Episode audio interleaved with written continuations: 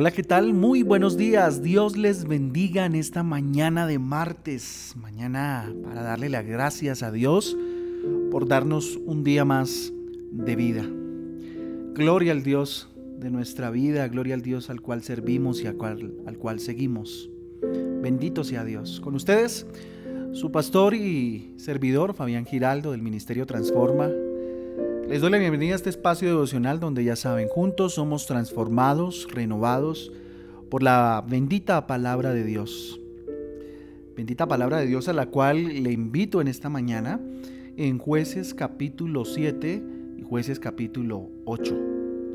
Estos dos capítulos maravillosos de jueces que les invito a que estudiemos juntos en esta mañana y el Salmo 49 también lo tenemos para el día de hoy en nuestra guía devocional Transforma. Dios exalta su poder y su victoria. Jueces 7 del 2 del versículo 2 al versículo 7. Dios da la victoria, no la fuerza humana. Es Dios quien da la victoria, nunca nuestra fuerza, porque es limitada. Jueces 7 del 16 al 18 y el versículo 22 también. El plan de Dios no es la esclavitud de ninguna manera. De ninguna manera la esclavitud al pecado es plan de Dios, sino ser completamente libres y disfrutar de lo que Dios nos ha dado. Jueces capítulo 8 del 33 al 35. Hoy les invito a que abran sus Biblias en el Salmo 49. Vamos a estudiar el día de hoy el Salmo, el Salmo 49. Vamos hoy a reflexionar acerca de una vida vana, de una vida vana. Miren, una vida se vuelve rutinaria cuando mm, ya no tiene un propósito claro. Algunas personas lo tienen todo para, para poder ser felices, pero se sienten vacíos, cansados, sin ilusiones. Una vida vana comienza cuando las personas valen por lo que tienen, por ejemplo. Son importantes por el carro, por la marca del carro que tienen, por el tipo de carro que tienen o por el barrio en el que viven, por ejemplo. Sin esas cosas materiales, eh, tal vez se sienten insignificantes, con poca valía. Fíjense que una vida importante cuando nosotros le damos importancia a las cosas, ¿sí? Eh, se vuelve vana, como estábamos hablando hace un momento. Las cosas valen porque nosotros estamos con ellas y tú y yo debemos embellecer las cosas que tenemos. Y de eso se trata precisamente, ¿sí? Para Jesucristo las cosas materiales no son más que añadiduras. Fíjese que en Mateo 6, versículo 33 dice, Mas buscad primeramente el reino de Dios y su justicia, y todas las cosas os serán añadidas. Una vida con sentido tiene que ir más allá de lo material, que resulta ser lo obvio, ¿no? Una persona que sufre de avaricia gira en torno a lo material. Su vida su vida gira en torno a eso precisamente y sin las cosas que posee pues no sirve o no tiene valor en sí mismo. Eh, según él, ¿no? Miren lo que dice Lucas 12:15. Y les dijo, mirad y guardaos de toda avaricia porque la vida del hombre no consiste en la abundancia de los bienes que posee. Una persona que con vanagloria eh, es una persona vana, una persona que vive de la vanagloria, definitivamente es una persona que mm, no tiene eh, objetivos eh, claros, sino que mm, pues su vida depende de lo que tiene, de lo que posee. Se cree más que los demás, tal vez. Es, es la única forma que tiene para sentirse importante, ¿cierto? Filipenses 2.3 dice, nada hagáis por contienda o por vanagloria, antes bien con humildad, estimando cada uno a los demás como superiores eh, a él mismo. Qué interesante, ¿verdad? ¿Qué debemos tener en cuenta para no caer en una vida vana según el salmo que estamos estudiando hoy, el Salmo 49? Fíjese lo interesante. Eh, en el versículos, entre los versículos 6 y 8, mire lo que dice, los que confían en sus bienes y de la muchedumbre de su riqueza se jactan, ninguno de ellos podrá en manera alguna recibir al hermano, ni dar a Dios su rescate, porque la redención de su vida es de gran precio y no se logrará jamás. ¿Qué debemos tener en cuenta para no caer en una vida vana, en una vida sin sentido, en una vida llena de vanagloria? Tener en cuenta que todo, en absoluto, eh, eh, no se puede comprar con el dinero. No todo se compra con el dinero. Entre esas cosas pueden estar eh, el gozo, ¿sí? el amor sincero o la salvación. Eso nos los da Dios. Nuestra mayor riqueza es Él. ¿sí? Para no caer en una vida vana hay que entender que no todo lo compra el dinero, ni, ni lo compra la manipulación emocional también, que es otra forma de comprar amor, ¿cierto? Y ese tipo de emociones.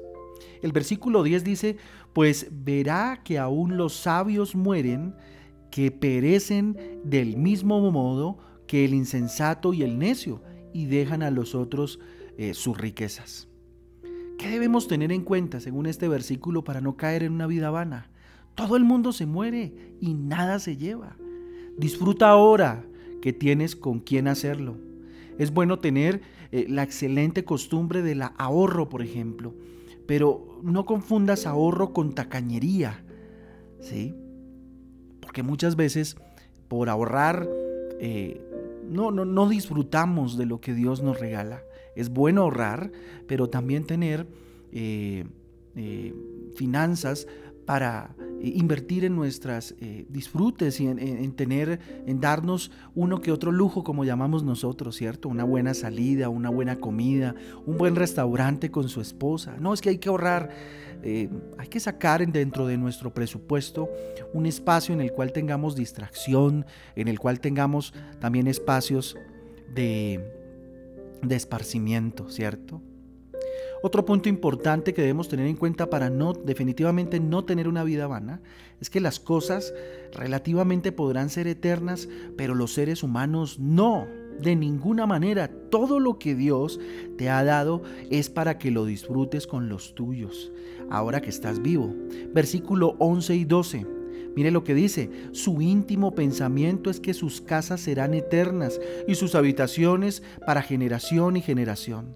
Dan sus hombres a sus, eh, dan sus nombres a sus tierras, mas el hombre no permanecerá en honra, es semejante a las bestias que, que perecen. ¿sí? No todo es eterno.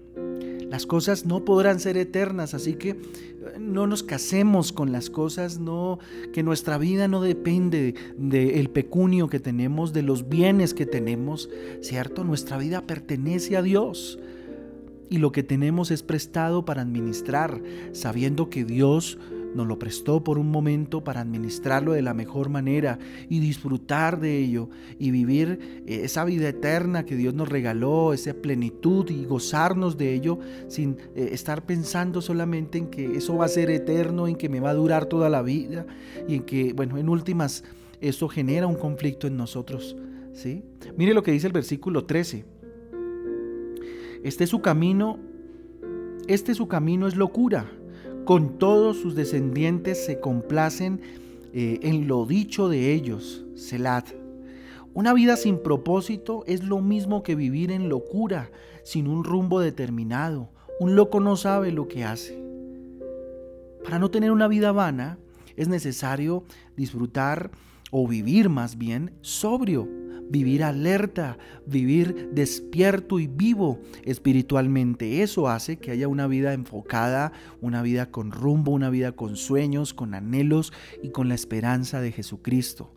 Por eso es importante, para no tener una vida eh, vana, tener un propósito definido dado por el mismo Dios, una promesa de vida, que usted camine hacia ella, se abrace con esa promesa y la alimente de muchas otras promesas que Dios va a ir eh, dándole en el camino y caminar, valga la redundancia, en ese mismo sentir en el que Dios nos ha dado. Qué importante es esto, definitivamente. Mire lo que dice el versículo 14 y 15. Otro punto importante como a rebaños que son conducidos al Seol, la muerte los pastoreará. Y los rectos se enseñorearán de ellos por la mañana, se consumirá su buen parecer y el Seol será su morada. Pero Dios redimirá la vida del poder del Seol, del poder eh, del, eh, perdóneme un momento, del poder eh, del Seol, ¿verdad? Eh, qué importante entender esto. Ay, continúa, porque Él me tomará consigo. Qué importante para no tener una vida vana creer que no todo termina con la muerte. Quienes hemos puesto nuestra esperanza en Jesucristo, como lo decía hace un momento, creemos que después de la muerte tenemos vida eterna, vida eterna. Y allá, eh, eh, o sea, todos los esfuerzos que hagamos acá son para sembrar lo que vamos a vivir allá. ¿Qué tipo de vida estás viviendo tú? ¿Una vida vana o una vida, una vida con sentido, con propósito? No solamente para vivir aquí en la tierra, sino para lo que viene en la eternidad con Él. ¿Qué no te permite vivir una vida vana? Lo decía hace un momento en el, en el punto anterior, el propósito. ¿sí? Y dentro del propósito está que vamos a tener una vida eterna y que también lo que haga acá determina muchas de las cosas que vaya a vivir en esa vida eterna maravillosa. Tremendo punto este, me parece muy importante y muy interesante tenerlo en cuenta. ¿sí? Otro punto importante es no envidies la riqueza de los demás de ninguna manera. ¿sí? Ser feliz con lo que tienes, ser gozoso, vivir pleno con lo que Dios te ha dado. Versículo 16 y 17. No temas. Cuando se enriquece alguno, cuando aumenta la gloria de su casa, porque cuando muera no llevará nada, ni, eh, eh, ni descenderá tras él su gloria. Tremendo este versículo, tremendo, tremendo. La verdad o la verdadera prosperidad no es tener abundancia de bienes. La verdadera prosperidad consiste en poder disfrutar lo que tienes, sea mucho, sea poco. Disfruta lo que tienes, gózate lo que tienes, vive ah, de una manera plena y una manera intensa lo que Dios te dio. Ama a las personas que tienes a tu lado. Disfruta de la riqueza maravillosa que el Señor te entregó. Y por último, en el versículo 20 dice, el hombre que está en honra y no entiende, semejante es a las bestias que perecen. Tremendo, es muy fuerte lo que dice la palabra de Dios, pero es así. ¿Sí? Una vida vana nos lleva a no valorar lo que tienes, pero cuando no vivimos una vida como esas, pues valoramos lo que tenemos, valora lo que tienes, lo que Dios te dio y cuídalo con tu corazón, cuídalo para la gloria de Dios. Solo los animales no saben distinguir entre lo bueno y lo malo, no tienen conciencia de pecado, ¿cierto? La infelicidad comienza cuando no valoras lo que tienes por estar anhelando lo que tal vez otro tiene. Esto no quiere decir que no debemos eh, o, que nos debemos resignar o vivir eh, de forma mediocre. No, nada de eso. Lo que quiere decir es que mientras luchas por conseguir, ¿cierto? Mientras caminas en el propósito de Dios por llegar a conseguir algo mejor, disfruta de lo que tienes. El que es fiel en lo poco es fiel en lo mucho. Disfruta lo que hoy tienes para que el Señor te ponga en mucho más.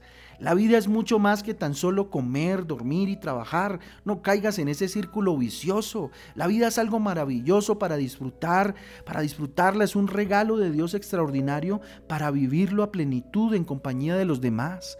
Por eso es importante viajar. Por eso es importante, pues en la medida en que podamos, ¿no? En este momento, pues no, pero poder viajar, poder conocer, poder disfrutar, comer, comerse una buena comida, ir a un buen restaurante, ¿cierto? No morir anhelando cosas o diciendo, hombre, yo no viví la vida como debía haberla vivido, ¿cierto? Obvio, sin excesos, ¿sí?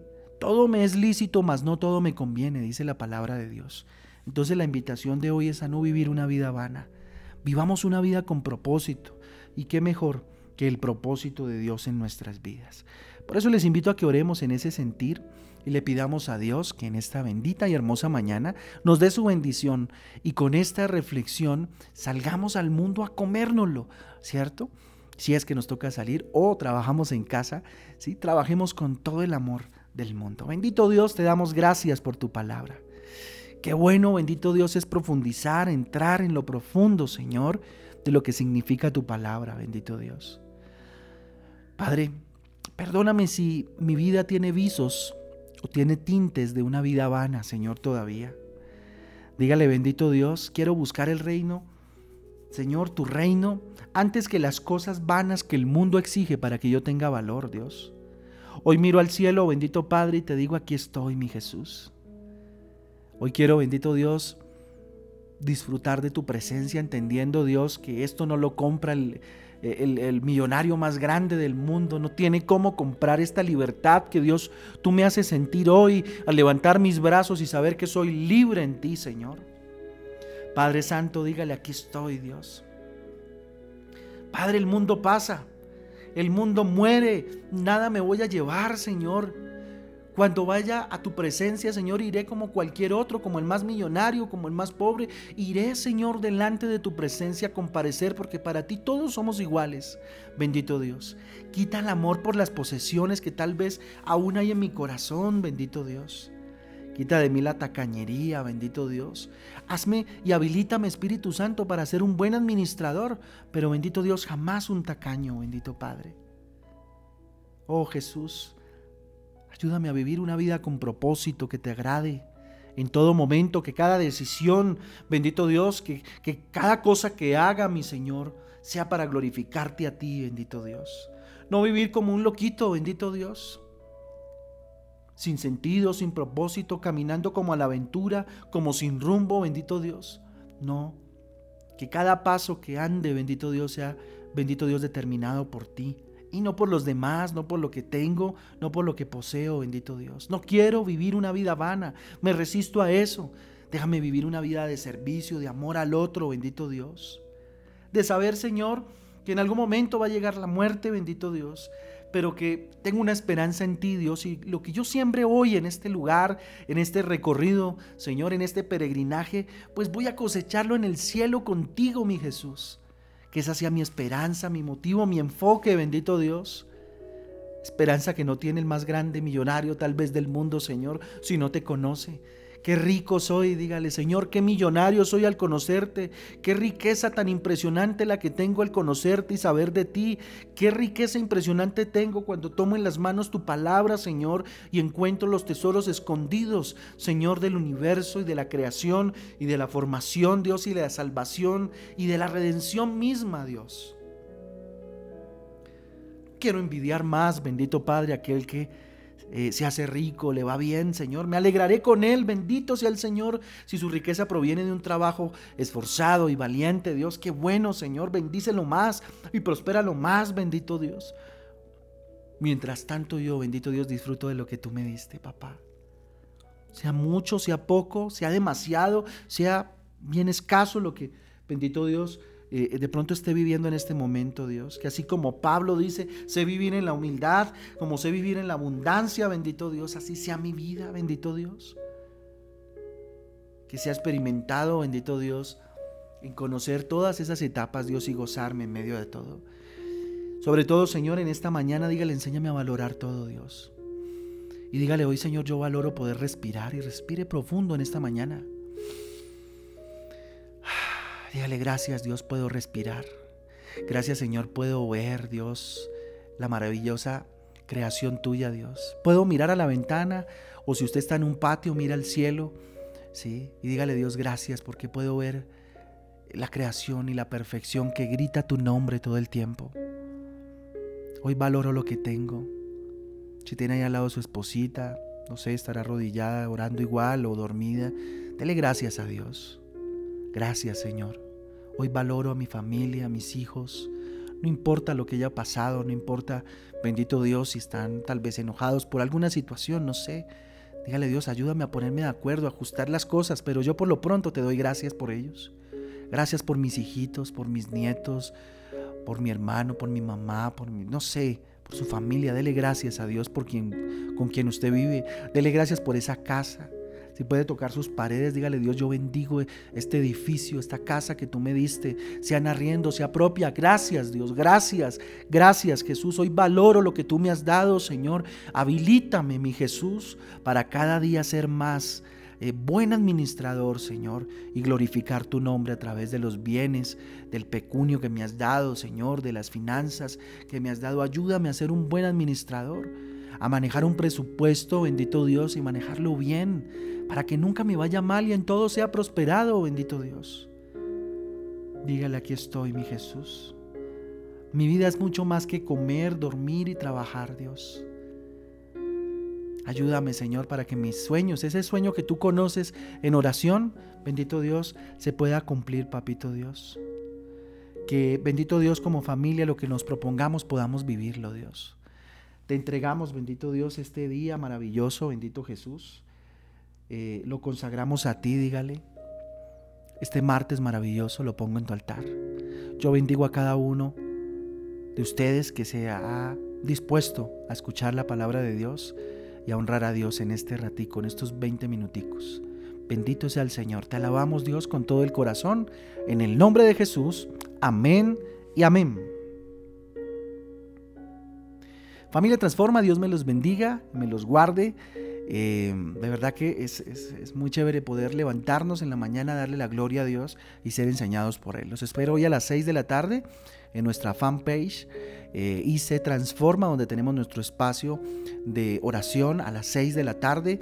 Transforma en casa. Los esperamos para esta noche arrancar lo que va a ser el ayuno del día de mañana, consagrar el ayuno del día de mañana y bueno, glorificar a Dios. Espero sus peticiones también. Eh, para estar orando el día de hoy por cada una de ellas. Les amamos con todo el corazón, Dios me les guarde y me les bendiga. Un abrazo.